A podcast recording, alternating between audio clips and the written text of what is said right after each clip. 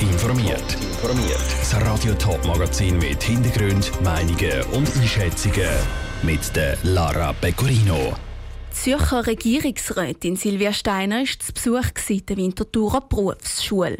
Und die Kantonsarchäologen Schaffhausen freuen sich Schüli über einen neuen Fund. Das sind zwei von den Themen im Top informiert.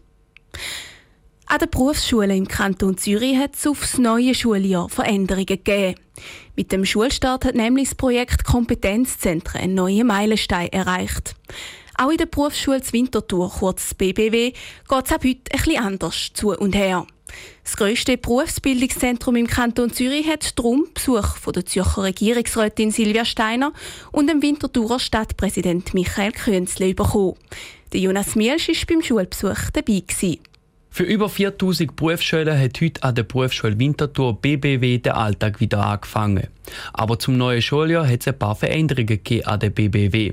So werden dort seit heute nur noch 40 statt 48 Berufe ausgebildet. Der Grund ist das Projekt Kompetenzzentrum, erklärt Zürcher Bildungsdirektorin Silvia Steiner. Ein sehr grosses Projekt, wo wir alle unsere Berufsfachschulen im Kanton Zürich bündeln und schauen, dass möglichst an wenigen Standorten gleiche Berufe unterrichtet werden, so dass man dort eben kann das Know-how bündeln kann. Indem sich die Schule zu einem sogenannten Kompetenzzentrum entwickelt, wird der Kanton Zürich die Berufsbildung stärken. Die Berufsschule BBW leitet ihren Fokus auf den Maschinenbau, Technik, Bau und Informatik. Die Umstellung sei nicht ganz einfach gewesen. Zum Start vom neuen Schuljahr haben nämlich 96 Lehrer im Kanton den Arbeitsplatz müssen wechseln.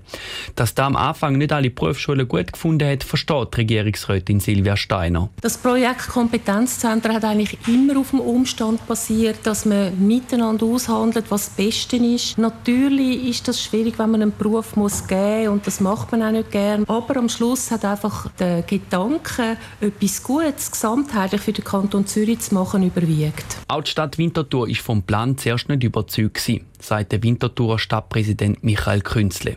Aber nach langen Gesprächen haben sie sich können einigen. Durch das, dass wir jetzt da die Kompetenzzentren gebildet haben, haben wir zwar ein paar Lernende verloren, aber wir gehen davon aus, dass die Berufsbilder, die jetzt da bei uns in Winterthur sind, werden durch die Decke gehen, wenn man in die Zukunft schaut.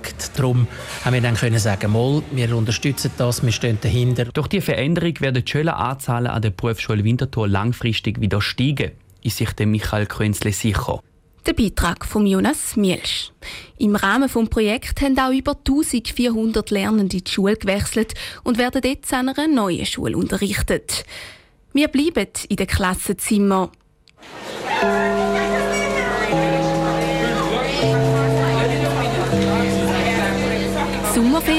Die sind Schaffhausen schon ein Weile vorbei und die Schüler sind schon wieder flüssig am Lernen. Für die Schaffhauser Sechsschüler heisst es aber auch wieder Masken anlegen. Nach nur einer Woche, wo die Schüler im Kanton wieder im Klassenzimmer hocken, ist die wieder eingeführt worden. Kurzfristig übers Wochenende.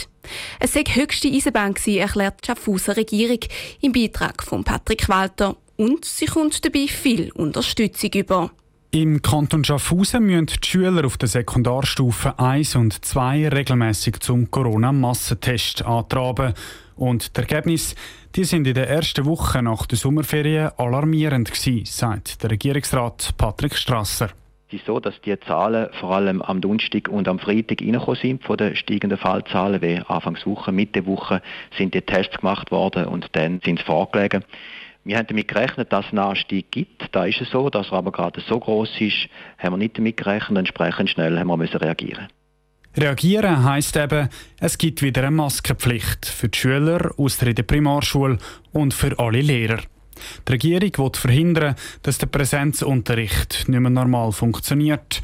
Auch der Schaffhauser SP-Kantonsrat Kurt Zubler findet, das sei eine Maskenpflicht das kleinere Übel. Aufgrund der Zahlen, die wir jetzt haben und die man auch jetzt an verschiedenen Orten festgestellt hat, ja im Kanton Schaffhausen, dass dann halt Klassen in Quarantäne haben schon müssen, dass es dann sicher richtig ist, dass man den Schritt macht.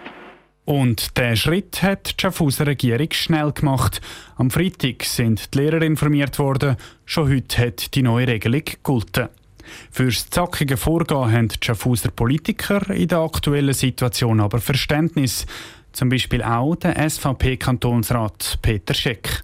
Das ist jetzt einfach eine Massnahme, die man nicht rasch müssen fällen Und da muss man sich halt jetzt einfach fügen in dieser Massnahme. Also da ist eigentlich logisch gewesen, dass jetzt etwas passieren musste. und es ist sicher eine lästige Angelegenheit und ich begreife jede Schülerin und jeden Schüler, der jetzt da als lästige Pflicht anschaut. Vorläufig müssen die Schüler die Schaffhausen die Maske für die nächsten zwei Wochen anhaben.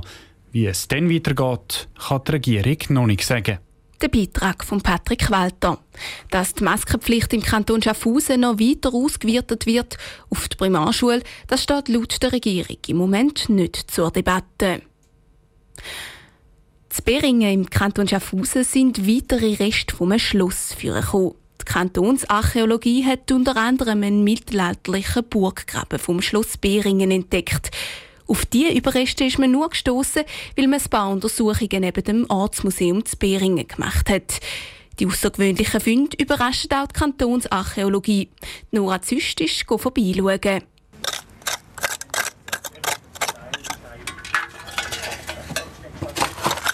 Eine Archäologin sitzt in einem Erdloch und dreht vorsichtig den Boden ab. Neben ihr hat sie eine zwei Meter hohe Wand aus faustgrossen Steinen. Die ist aus dem 15. Jahrhundert und gehört zum Schloss Beringen.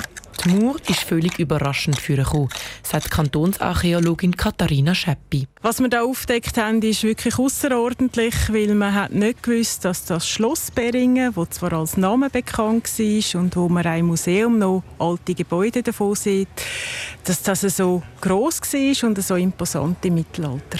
Mit dem mächtigen Mauer und einem grossen Wassergraben ist Schloss Beringen etwa ein Drittel grösser als angenommen. Die Archäologen haben auch einen Keller aus dem 11. und 12. Jahrhundert und Überreste von einem Haus aus dem 5. bis 9. Jahrhundert gefunden.